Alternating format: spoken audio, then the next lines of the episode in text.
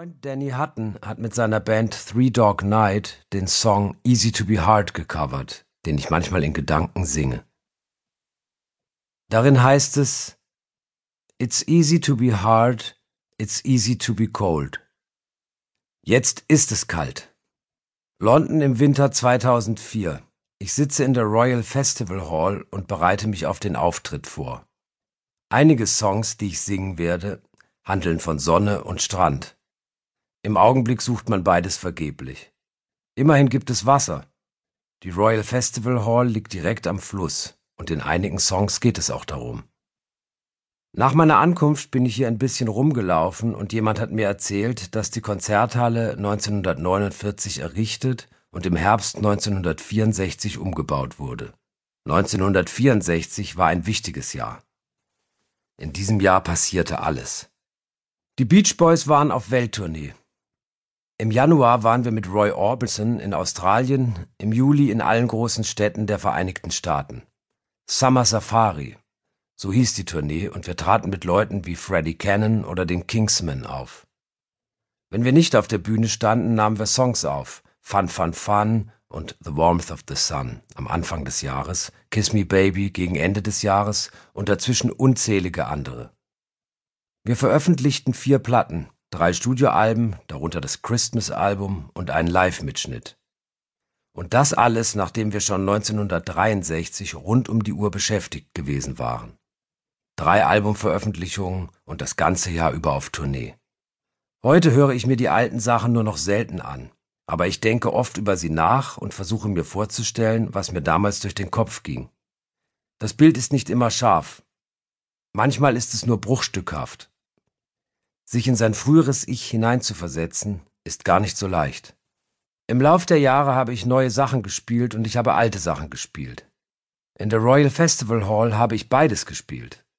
2002 war ich mit meiner Band hier und habe das gesamte Pet Sounds Album aufgeführt. Den Leuten hat's gefallen. Es war Sommer. Aber heute Abend ist es anders. Seit Monaten habe ich Angst vor diesem Abend. Seit Jahren habe ich ihn mir vorgestellt. Heute Abend werden wir in der zweiten Konzerthälfte Smile aufführen, das Beach Boys Album, das es nie gab. Welcher Teufel hat mich bloß geritten? Wieso habe ich das jemals für eine gute Idee gehalten? Smile sollte Mitte der 1960er als Nachfolgealbum von Pet Sounds herauskommen. Aber aus verschiedenen Gründen wurde nichts daraus. Aus allen erdenklichen Gründen wurde nichts daraus. Einige Songs, die auf Smile erscheinen sollten, wurden im Lauf der Jahre auf anderen Platten veröffentlicht, aber das eigentliche Album ging unter und tauchte erst Jahrzehnte später wieder auf. Irgendwann habe ich es mir nochmal vorgenommen und fertiggestellt. Mit über 60 habe ich geschafft, was ich mit 20 nicht hinbekommen konnte. Und das hat mich nur nach London geführt. Ich sitze in der Konzerthalle. Alle sind mit letzten Vorbereitungen beschäftigt. Was hat mich nach London geführt? Es fällt mir schwer, meine Gedanken zu ordnen. Hier laufen so viele Menschen, so viele Musiker herum. Ich höre, wie sie ihre Instrumente stimmen und Licks austauschen, aber ich höre sie auch reden, die Musiker hier und die Musiker aus der Vergangenheit.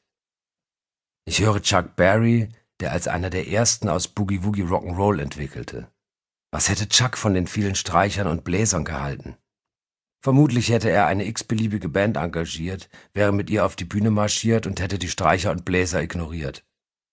Ich höre Phil Spector, der in den 1950er und frühen 1960er Jahren hinter jeder großartigen Platte stand. Phils Stimme macht mir Angst. Immer fordert sie mich heraus. Immer erinnert sie mich daran, dass er zuerst da war. Wilson höre ich ihn in meinem Kopf sagen. Du wirst You've Lost That Loving Feeling oder Be My Baby niemals toppen, also versuch's gar nicht erst. Aber vielleicht will er, dass ich es wenigstens versuche. Mit ihm ist es nie ganz einfach, schon gar nicht, wenn er in meinem Kopf herumspukt. Einfachheit war nie sein Ding. Einige behaupten, wir hätten Pet Sounds ihm zu Ehren so benannt. Sehen Sie sich mal die Anfangsbuchstaben an. In meinem Kopf höre ich auch meinen Vater. Seine Stimme ist lauter als die anderen. Was ist mit dir los, Junge? Hast du keinen Mumm? Warum so viele Musiker? Für Rock'n'Roll braucht man zwei Gitarren, Bass und Schlagzeug. Alles andere ist nur fürs Ego. Sobald ich die Stimmen höre, versuche ich sie auszublenden.